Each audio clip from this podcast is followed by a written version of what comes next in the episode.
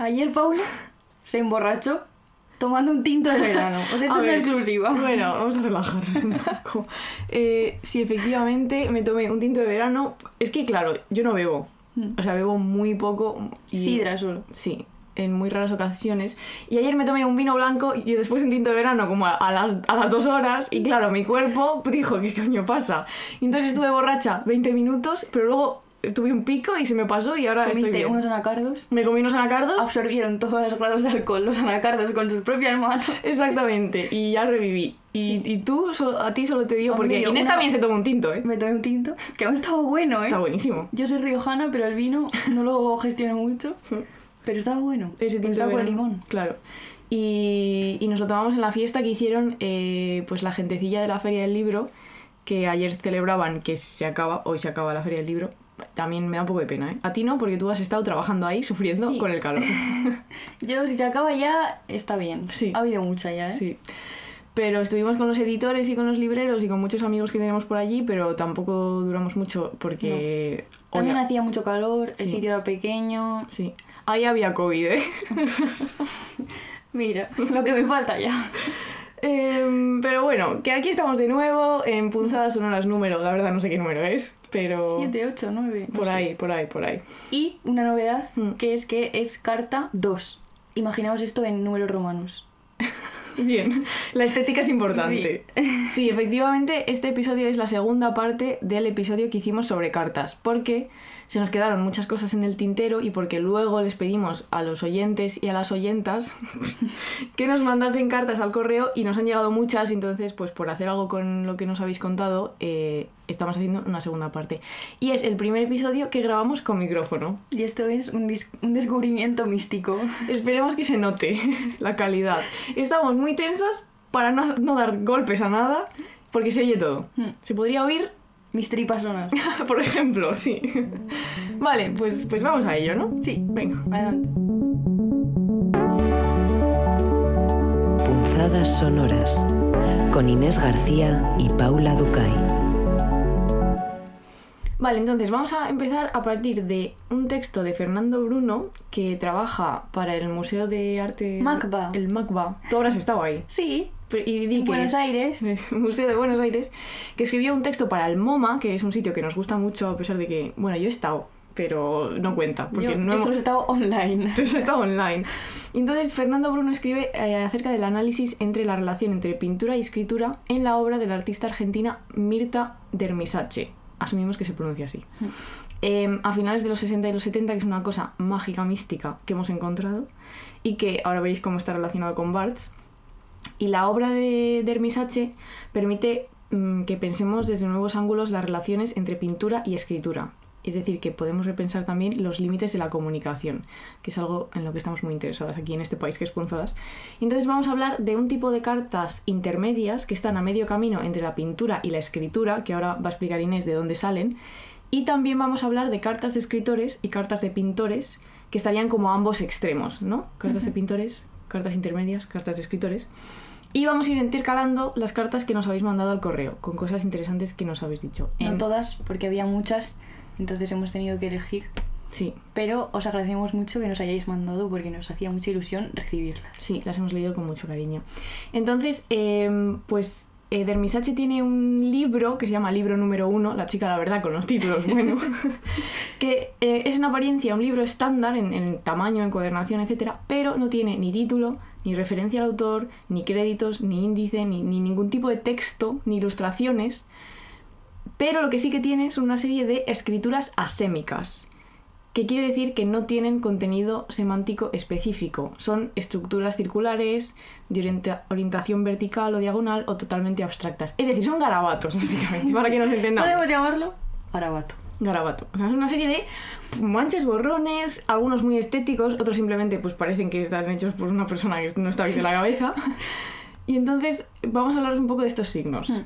Entonces, estos signos se alejan de la escritura. Sin embargo, dice el autor del texto, rehusan acercarse a la plástica, ¿no? De ahí lo intermedio.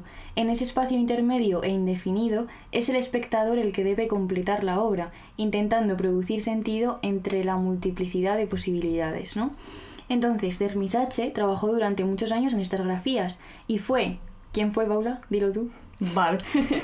quien en 1971 las conceptualiza como escrituras ilegibles. Y es muy interesante que esta den- denominación que él da luego se vuelve canónica para describir la obra de Dermisachi. De hecho, Bartes le mandó una carta en 1971 en la que dice Me permito simplemente decirle cuán impresionado estoy. Usted ha sabido producir una cierta cantidad de formas ni figurativas ni abstractas que se podrían ubicar bajo la definición de escritura ilegible, lo que propone a sus lectores no solo los mensajes o las formas contingentes de la expresión, sino la idea, la esencia de la escritura. Así que bien se le da a este hombre nombrar. Sí. ¿eh? Es acojonante. Sí, sí. Y entonces es muy interesante que Dermisache declaró que a partir de ese momento entendió lo que él estaba haciendo, a partir de que Barthes le pusiera nombre, ¿no? Y dice, para mí fue como que él me explicaba a mí misma lo que yo hacía. O sea, un mansplaining, pero bien. Gracias. Rolando. Un No, pero es súper chulo que tú estés haciendo algo, ¿no? Mm. Y no sepas muy bien lo que estás haciendo y venga otra persona y te diga... O sea, esto puede ser malo en ocasiones porque a lo mejor esa persona se equivoca, pero Pero si... claro, se acierta. Claro, si acierta... Si es Barthes y, y acierta, que suele acertar. Sí. Entonces Barthes escribió vaya- ah, ah, varios ensayos sobre estas cosas y son textos que la verdad no hemos leído porque no nos ha dado tiempo, pero nos gustaría desarrollarlo más. Pero en uno concreto que se llama Variaciones sobre la escritura, defiende la idea de que la verdad de la escritura no se encuentra en su eficacia comunicativa, porque claro, estos signos pues tienen la eficacia comunicativa una muy concreta y muy, muy especial, ¿no? Tiene la eficacia comunicativa de un feto. Concretamente. Entonces, para ilustrar todas estas ideas recurre justamente ¿no? a Dermisache, porque el lenguaje que ella propo- propone niega la intención, la utilidad y la función, se vuelve sobre sí mismo en busca de formas nuevas, ¿no? Y tiene que ver con lo oculto, con lo ilegible, con los grafismos. Entonces se conforma una relación entre el arte correo y la poesía visual, ¿no? Entonces es súper interesante porque estamos entendiendo las cartas como el soporte de lo ilegible. Qué bonito es, ¿eh? Muy bonito. En algún momento eh, haremos una carta o, o algo así centrado en estas cosas porque nos parece mágico. Hemos descubierto una cosa mágica. Una Como siempre, mm, pues yo qué sé, pues, pues siendo guay, ¿no? No podemos decirlo de otra manera. Y entonces, bueno, entrando con, con una de las personas que nos escribió a- al correo, que es Héctor, que nos escribió, la verdad, una de las mejores cartas que Sí. nos ha llegado. No es por hacer una jerarquía de cartas, pero Me gracias. gusta muchísimo. Eh, y entonces cuenta, Héctor, porque a él le gusta mucho la, pues los textos epistolares, ¿no? Y entonces nos decía, como me explicó un buen amigo en una de sus misivas, resulta que el género epistolar empieza siempre con la tercera carta, ya que la primera puede ser un monólogo, la segunda una respuesta amable, pero es en la tercera cuando nace este lindísimo género. Y también nos decía que había empezado a, utilizar la palabra lindo y lindísimo, que es... una- Que en este país es una enfermedad. Claro. Se dice cada tres minutos. Sí, qué lindo, qué lindo, sí, es verdad. Em, entonces, intentando, yo estoy intentando aquí como paliar mis traumas vitales en este podcast. Uno de ellos es que Inés se va de Madrid, como ya hemos comentado. ¿Sabes que la primera vez que dijimos eso en el podcast, luego, como mucha gente, Inés, te vas de Madrid?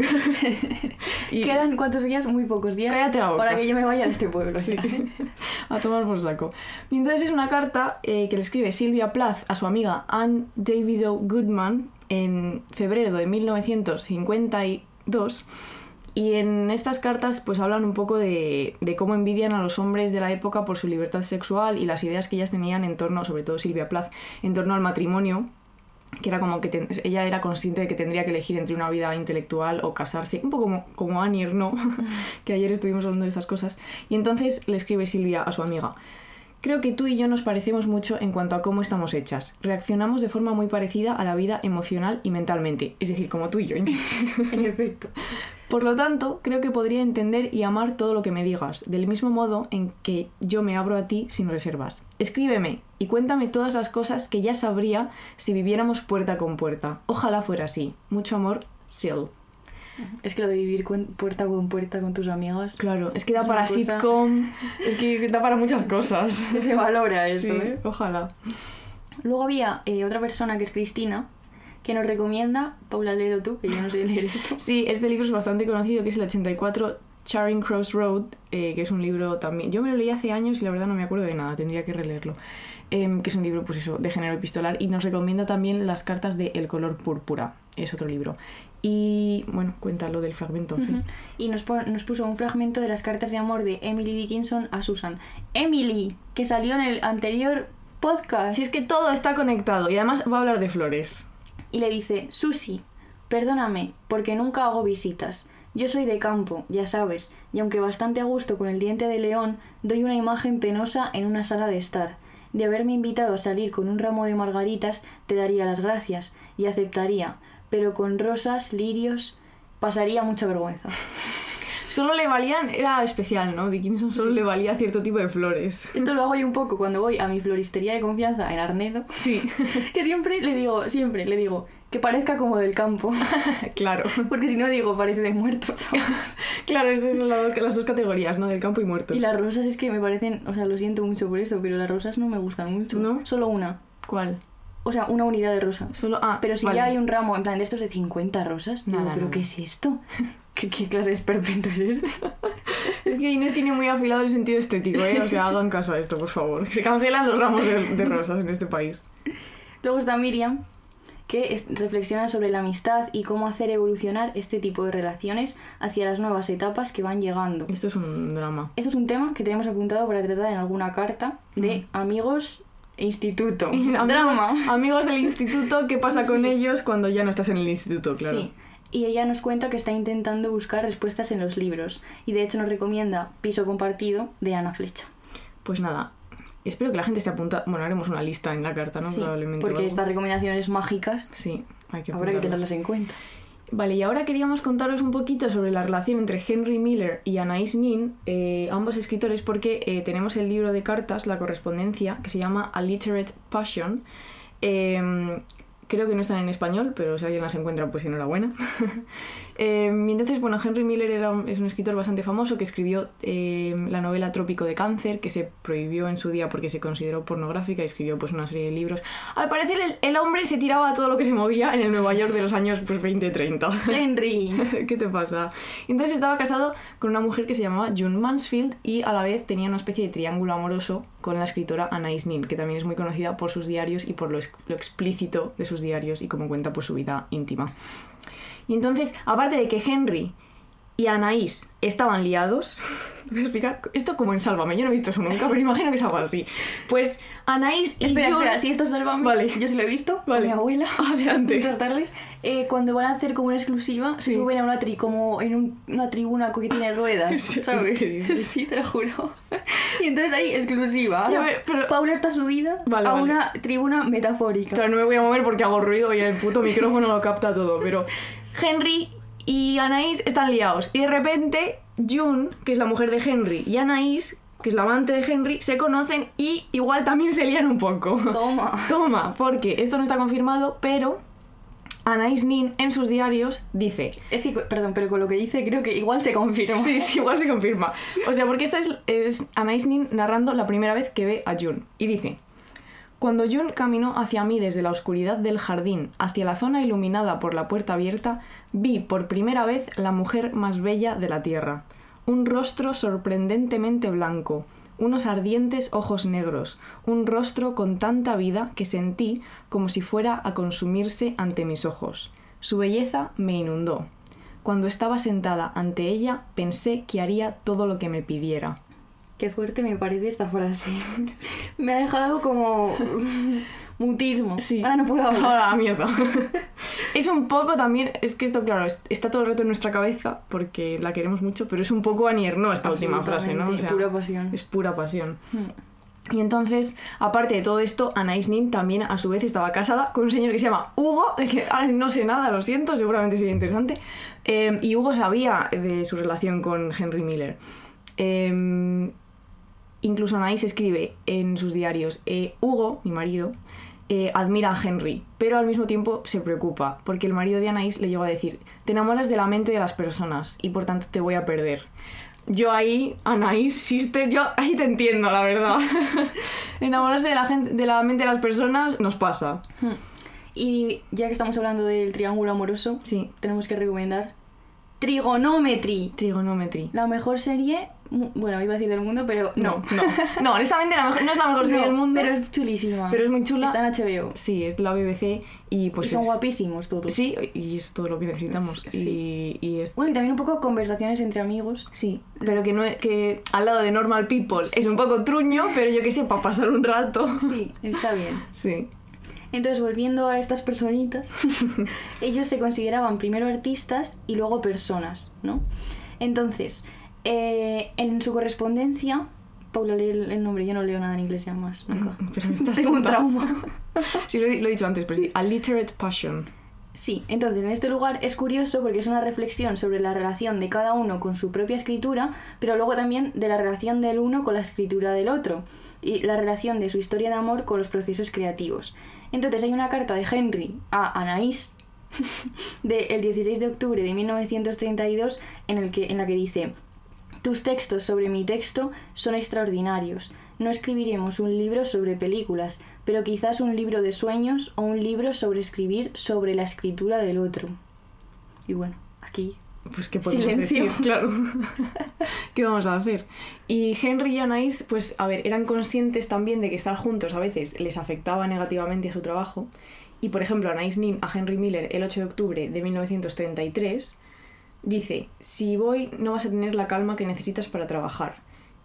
Y le dice, es que me parece acojonante esto. Sí. Le dice, quiero ser tu viento del sur, traerte solo cosas buenas y fructíferas. Y luego le firma así la carta que le manda. Le dice que va a ir a desayunar el martes y a trabajar un poco, voy a estar con él y probablemente a follar, honestamente. Y le dice, vengo solo como el viento del sur. Anaís.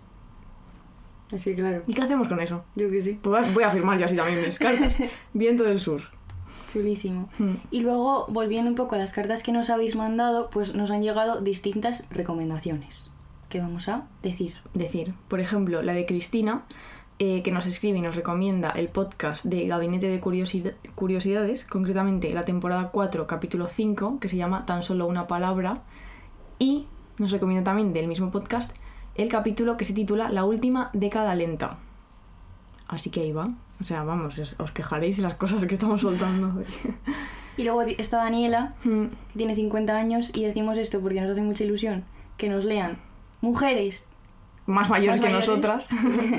sí. eh, que leyó Castillos de cartón de Almudena Grandes y eh, también habla de plantearse las relaciones. Que también es un triángulo amoroso, Castillos de cartón de Almudena Grandes. Hoy estamos de tríos. Toma. Y Paula cuenta eso, la anécdota. Bueno, nada, que Castillos de Cartón se iba a llamar Almudena Grandes, quería ponerle como título Demasiado Amor, pero no la dejaron. Esto lo estoy tirando de memoria, ¿eh? Si está escuchando aquí a un experto en Almudena Grandes y no es así, perdón, pero juraría que sí, que quería titularlo Demasiado Amor, pero le dijeron que demasiado cursi. Yo pienso que es un título buenísimo, pero bueno. Luego también está Rafa, que nos hizo mucha ilusión porque nos contaba que nos escucha paseando por el campo, que es el sitio en el que yo también escucho estirando el chicle Claro que sí. y de forma semanal. Y eh, nos mandó una foto también y nos dijo cosas muy bonitas como entre olivos, gorriones, perdices, conejos y otros bichitos. Así nos escucha. Así yo quiero que nos escuche todo el mundo. La verdad es que es una manera mágica. Luego también eh, hemos tenido gente como Conrad que nos ha dicho que si algún día se dramatizan las cartas de Virginia Woolf, por favor que las lea Mer. Mer- La ministra de Simone Bale y las, las lesbianas. Sí, muy bien. No sé pronunciar, ¿es Simone Bale? Sí. Sí, ¿no? Vale, Sí. Yo sí sé. Simone Bale y las lesbianas de España. Mer es pues, la ministra de todo eso. Y tiene una voz muy bonita de, de radio cuando Sí. quiere, o sea que también. Y luego Lucía, que está opositando. Así que Así mucha que suerte. ánimo. Sí, sea, Porque eso es un calvario. y mm, también es de nuestras favoritas porque nos ha mandado fragmentos súper emotivos de cosas que estaba escribiendo.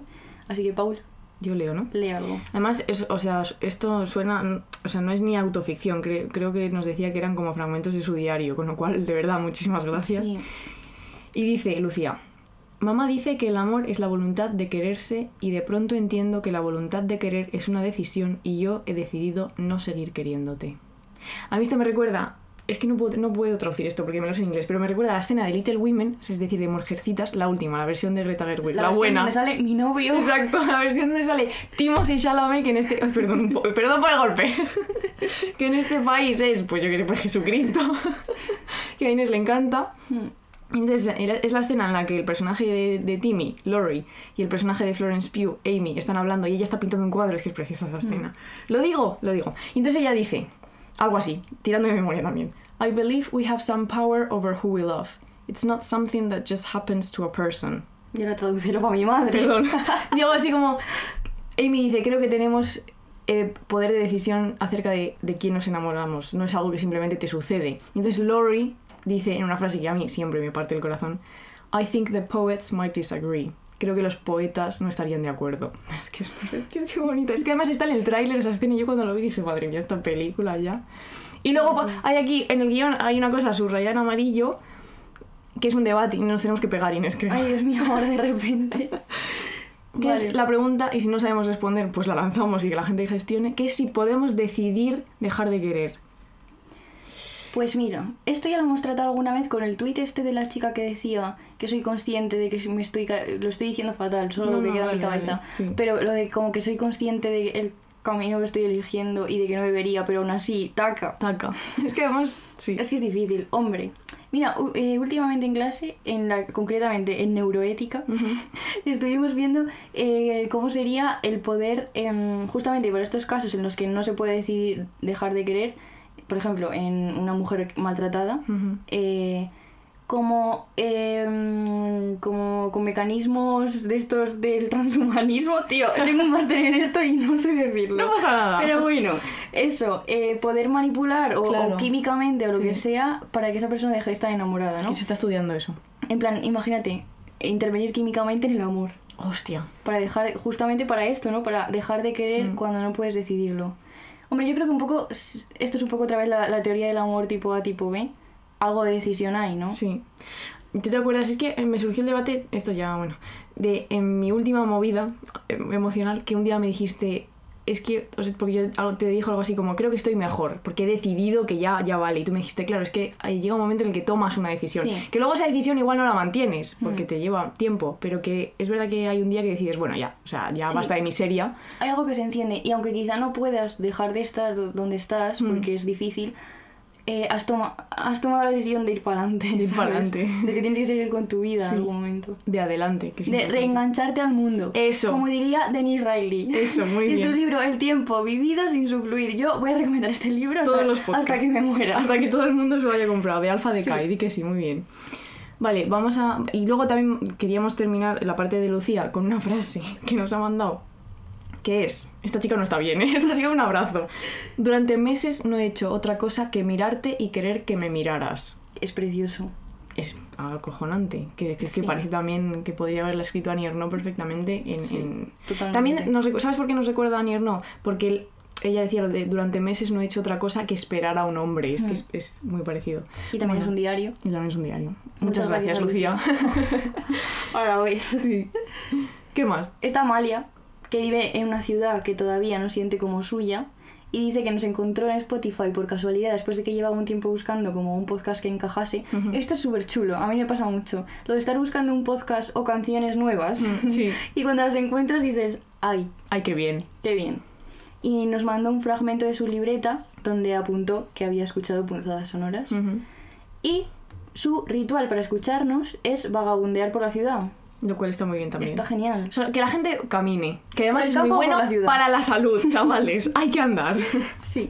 Y entonces, como decíamos al principio que íbamos a hablar de las cartas estas intermedias, eh, de lo ilegible, ¿no? Entre la escritura y la pintura, y hemos hablado de cartas de escritores y de cartas de suscriptores. También, muy bien. Ahora vamos a hablar de cartas de artistas. Y esto voy a contarlo porque es una historia mágica. Adelante. El otro día quedé a comer con mi tío Roberto, que es mi tío favorito. Que esto está mal decirlo, supongo, porque tengo muchos, pero me da igual. No pasa nada. Es mi tío favorito pasa. desde que nací. Entonces quedamos y quedamos en el Thyssen porque mi tío trabaja allí. Y me hizo muchísima ilusión que me dijo, te traigo un libro. Y Paula y yo pues estábamos trabajando en el guion de esta carta porque íbamos a grabarla. Y va, y es un libro de cartas. Chan, chan, chan. Y yo, ay Dios mío. Y encima le dije como, ay, y me dijo, ya. Un libro de cartas. Porque, eh, pues él escucha puntadas sonoras y sabía que estábamos interesadas. Esto es chulísimo, que gente cercana Mm. escucha nuestros podcasts y de repente nos recomienda libros o nos Sí. regala libros y cosas y esa gente, pues un beso. Pues sí, pues un beso, efectivamente. Y entonces resulta que ahora en el Thyssen, del 30 de mayo al 25 de septiembre, hay una colección de Anne-Marie Springer. ¿Cómo será eso? ¿Springer? Pues no lo sé. bueno. Y entonces, en el libro que me regaló mi tío, se cuenta que esta chica comenzó en 1994 una colección de cartas y durante este tiempo ahora ha reunido ya más de 2.000. La comisaria de la exposición, que se llama Clara Marcellán, ha elegido 33 cartas de estas que ha coleccionado en Anne-Marie. Tío, porque la gente tiene nombres que me cuesta pronunciar. Entonces, las ha emparejado con casi una veintena de cuadros de la colección del Thyssen, ¿no? Y es interesante porque la más antigua es del siglo XV y la más reciente de los años 70, ¿no? En, del siglo XX. Entonces, al principio ella coleccionaba solo car- cartas de amor, en plan, de comer boca. Pero luego lo ha extendido a otras manifestaciones del amor, porque claro, en punzadas que decimos, Paula, que el amor no es amor, solo comer boca. no, Entonces ella también ha, ha coleccionado eh, cartas de padres a hijos, cartas de amistad y todas estas cosas, ¿no? Y es súper interesante eh, cómo cuenta en el libro eh, cómo se le ocurre hacer esta colección de cartas de amor, ¿no? Y dice que nació su hija en 1994 y esto hizo pues que se hiciera muchas preguntas. Por ejemplo, una de ellas fue qué imagen del mundo y de nuestra sociedad se formaría al hacerse mayor.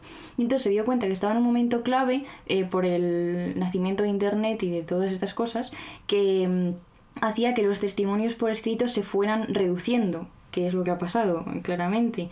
Eh, entonces se propone darle a su hija, y voy a citar, darle a mi hija a través de autógrafos, esto es, textos escritos a mano por los propios autores, pruebas escritas de que es posible traducir en palabras, hermosas además, lo que se lleva dentro del corazón. Esto es muy bonito. Entonces le interesa la cotidianidad de los artistas, ¿no? Es como su mundo íntimo, más allá de, del artista como, como, como visto, como un señor Dios. Porque dice que le interesa una desacralización que permite hacerlos más abordables y menos abstractos. Y es también súper interesante cómo hace, que también esto te con- conecta con lo de Barthes y Mirta que hemos visto al principio, cómo... la mano del artista que generalmente está unida al pincel, ¿no? Como esa extensión a- al, al papel, a la carta. Y también es súper interesante, os recomiendo mucho ver la exposición del Thyssen, porque mm, muchos de ellos eh, también pintan como bocetos en las cartas. Sí. Por ejemplo, creo que era Monet o, Ma- o, sí, o o Matisse, Monet no o. Manet, ¿no? No sé cuál es. Uno de los dos. Pero uno de los dos eh, le escribe a su hermana ¿no? y le dice, mira, este boceto, este, este es una mierda, tío, este está mejor. Y así. Ayúdame. Y luego otra cosa mística que ha pasado que tenemos que decir, que es que todas estas cartas están leídas, o sea, en la página del Thyssen eh, podéis escuchar eh, estas cartas. Y una de ellas, Que no sabíamos. no lo sabíamos, lo acabamos de ver, además las he pasado todas muy rápido y, y justo la que se ha parado el ordenador es de Lucía, De Lucía Colini. nuestra colaboradora mágica. Así que Lucía, pues nada, a ver Muy si nos bien. cuentas más las cosas chulas que haces. Así Claro. que si queréis escucharlas, aparte, bueno, en el libro este aparecen todas transcritas, porque claro, cualquiera entiende esa- esos papeluchos, ¿me Claro, entiendes? claro. Que- Entre los garabatos del principio Sí. y est- las mierdas estas. Entonces, si queréis escucharlas, que está súper bien leído además por gente mágica, Mm. eh, pues lo tenéis en la página del Thyssen. Y hemos elegido pues algunas cartitas así para leerlas rápidamente. Paulo, la primera. la, primera, la primera es de Claude, bueno, de Monet, a Mallarmé, eh, o Malarmé, o como ya se diga en francés. Paula, Perdón. Esa, esa boca.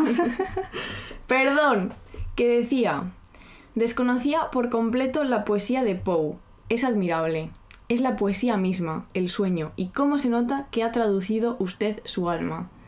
Esto es súper interesante porque además vamos a hacer, bueno, queremos leer cosas sobre la traducción porque hemos conocido a una persona mágica. Bueno, hemos conocido, sí, la hemos conocido. Sí, que se nos la presentaron el otro día, que es Anuria Barrios, que es filósofa además y escritora Y traductora. y traductora, eh, y ha escrito un libro en- publicado en Páginas de Espuma que se llama La Impostora, que es el cuaderno de escritura de una traductora. Y llevo tres páginas del libro y ya puedo, ya sé que es un libro mágico. Y además yo al parecer voy a ser traductora ahora también. Claro. un poco de todo. Luego tenemos otra carta también de Monet a Alice Hochede. En fin, seguro que perdón por la, por la pronunciación. Y dice, durante dos días, pese a muchas tentativas, todas infructuosas, he intentado en vano trabajar, pero acabamos cubiertos tan deprisa de nieve, yo, mi paleta y mi tela, que es imposible, y es como para volverse loco de rabia estar delante de cosas tan bonitas y no poder hacer nada. Pues sí. Eso le pasa a Paula cuando está delante de mí. Efectivamente, eso es. Y luego, eh, en- siguiendo con la comedia, está la canta, la, uf, madre mía, la canta, la carta de Van Gogh a Emile Bernard que dice: Oh, el bello sol de aquí en pleno verano, te golpea la cabeza y no dudo de que uno acaba volviéndose chiflado. Pero como ya lo estaba antes, no hago más que disfrutar de él. El puto loco Puto este. loco, pues dice, pues claro, si ya estoy loco, pues ¿por qué no me voy a poner un rato al sol a ponerme moreno? Que está la, la, la temporada bikini. Luego tenemos una de Francis Picabia a Germaine Everling. Hemos cogido una frase solo porque con esta vale ya. y dice, me gustaría poner tus manos en mi frente para desatar las moléculas de mi cerebro. Pues muy bien, En fin, pues las moléculas. yo qué sé. Y luego para terminar con las cartitas de los artistas tenemos a Frida Kahlo, a Diego Rivera, por supuesto, que le dice, Niño de mis ojos y de mi sangre, como siempre que me he ido de ti, me llevo dentro tu mundo y tu vida. Así es que de eso ya no me puedo aliviar. No estés triste, pinta y vive. Yo te adoro con toda mi vida. Muy se bien. querían y a la vez un poco no, ¿no? A la vez un poco tormentoso. Pero bueno, se querían. Yo que sí, la gente que haga lo que quiera. Y luego tenemos, para terminar de nuevo, que ya le hemos nombrado antes, a Héctor, que nos había escrito una carta muy larga y muy bonita. Em, que nos contaba además que se escribe cartas con la autora de una tesis que leyó y le encantó. Esto quiero hacer yo con Francisca Rom- Romeral Rosell, Sí. que ha escrito una, una tesis sobre Annie Ernaux, Sí, que es nuestra Biblia. Y entonces queremos escuchando- escribirnos tesis con esa persona. favor. tesis, no. Bueno, Por. Dios santo. O sea, ¿te imaginas? Una tesis en cada carta. Hostia. Y entonces nos parece esto mágico. Eh, y nos había, en uno de los párrafos, nos hace muchísimas preguntas, que esto nos gusta mucho. De hecho, nos pregunta que si nos gusta, nos gustan las preguntas. Sí. Porque como dar respuestas es muy difícil, Y agotador. preferimos las preguntas. Sí. Y ya la gente. Todos son preguntas. Esta, la- esta es una mierda porque es la definición de la filosofía en los libros de, de la ESO. La filosofía es hacerse preguntas. Hacerse preguntas. Y te convierte en mejor ciudadano. Todo esto es mentira, mierda todo. Pero sí nos gustan las preguntas. ¿Nos gustan más las preguntas que las respuestas? Sí. También es verdad. Que exigimos respuestas. Esto es, un- esto es una cruzada que llevamos como la de insultar a las influencers, igual de importante. Quieres decir con la gente, con los hombres concretamente, ¿no? ¿O cómo? Sí, porque muchas veces tú le preguntas a gente porque necesitas respuestas y esa gente no te las da. Mm. Ya sea porque no quiere, porque tiene la capacidad emocional de una piedra Sí. o por lo que sea. Y entonces tú te montas películas y empiezas a imaginarte las posibles respuestas y eso te hace daño. Pupa. Entonces, cuando se tienen respuestas, aunque no sean agradables para otra persona, Hay que darlas. hay que darlas. Porque la otra persona ya gestiona. Sí. La que no son tontas las personas. Bueno, muchas Bueno, a ver, la mayoría. O sea, la gente que escucha este podcast no, pero el resto de gente El resto sí.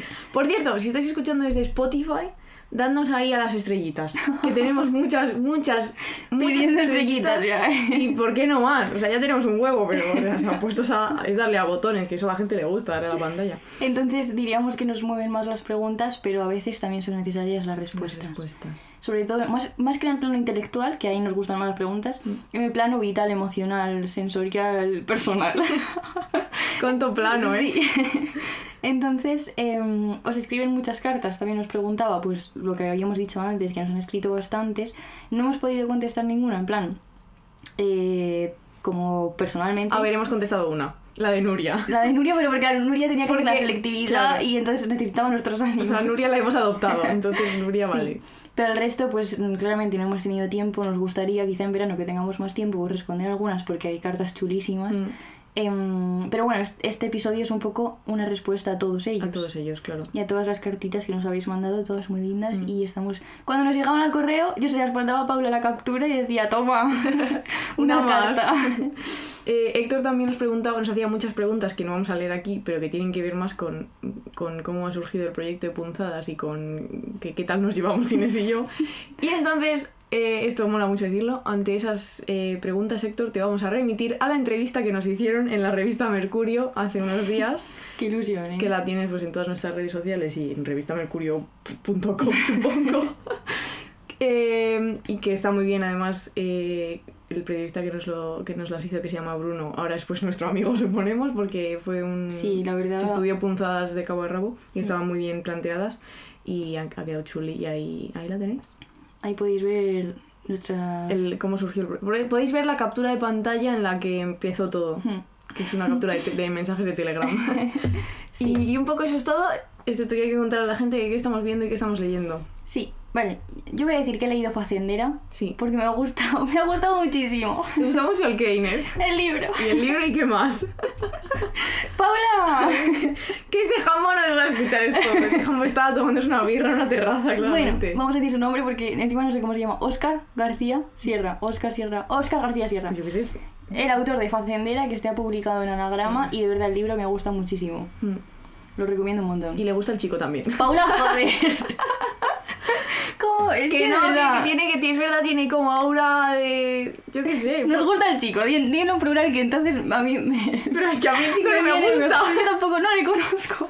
Bueno, yo que Pero tiene una aura así como, además de león, como escribe, ¿no? Ya, Para mí con eso... Tú quieres un ganadero que escriba, claro. bueno, pues Inés ha leído Facendera. Yo todavía no he leído Facendera, pero lo tengo pendiente. ¿Qué pasa? Que está sonando el ordenador. Ah, bueno, no pasa nada, la gente que gestione. Eh, y es que no sé qué está leyendo. Ah, y estoy leyendo muchos cuentos de Catherine Mansfield. Yo he leído uno. Y Paula me dejó leer uno. Y, y buenísimo. Eh, y, y, y he releído el acontecimiento porque teníamos el club de lectura. Claro. Y poco más. Es verdad. Y yo he leído también Los armarios vacíos, Sí. que es un libro de Annie que acaban de publicar en Cabaret Voltaire. Mm. Y la verdad que me ha fascinado muchísimo. Sí, Así que lo recomiendo mucho también. He visto Conversaciones entre amigos, sí. que Paula ya lo había visto antes, Mm. yo lo he visto ahora. Y le gritaba cosas por Telegram. Telegram es el mejor sitio del mundo.